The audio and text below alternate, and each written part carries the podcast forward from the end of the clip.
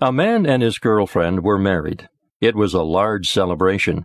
All of their friends and family came to see the lovely ceremony and to partake of the festivities and celebrations.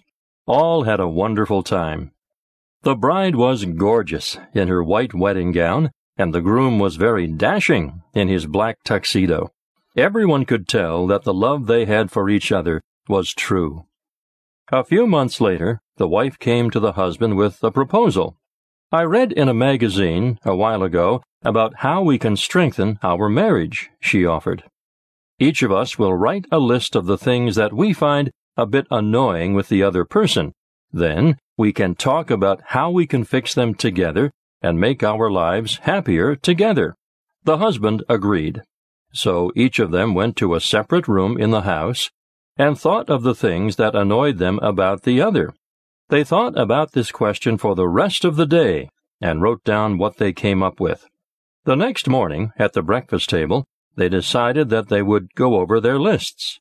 I'll start, offered the wife. She took out her list. It had many items on it.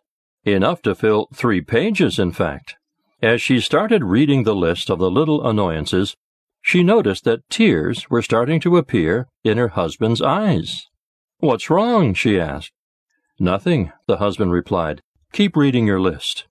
The wife continued to read until she had read all three pages to her husband.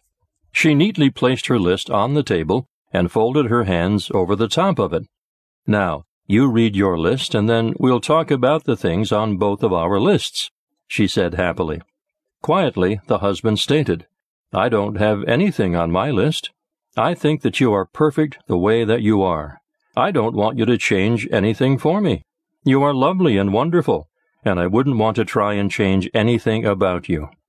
The wife, touched by his honesty and the depth of his love for her and his acceptance of her, turned her head and wept.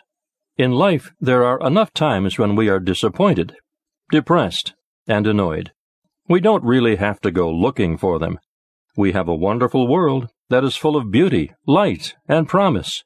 Why waste time in this world looking for the bad, disappointing, or annoying when we can look around us and see the wondrous things before us?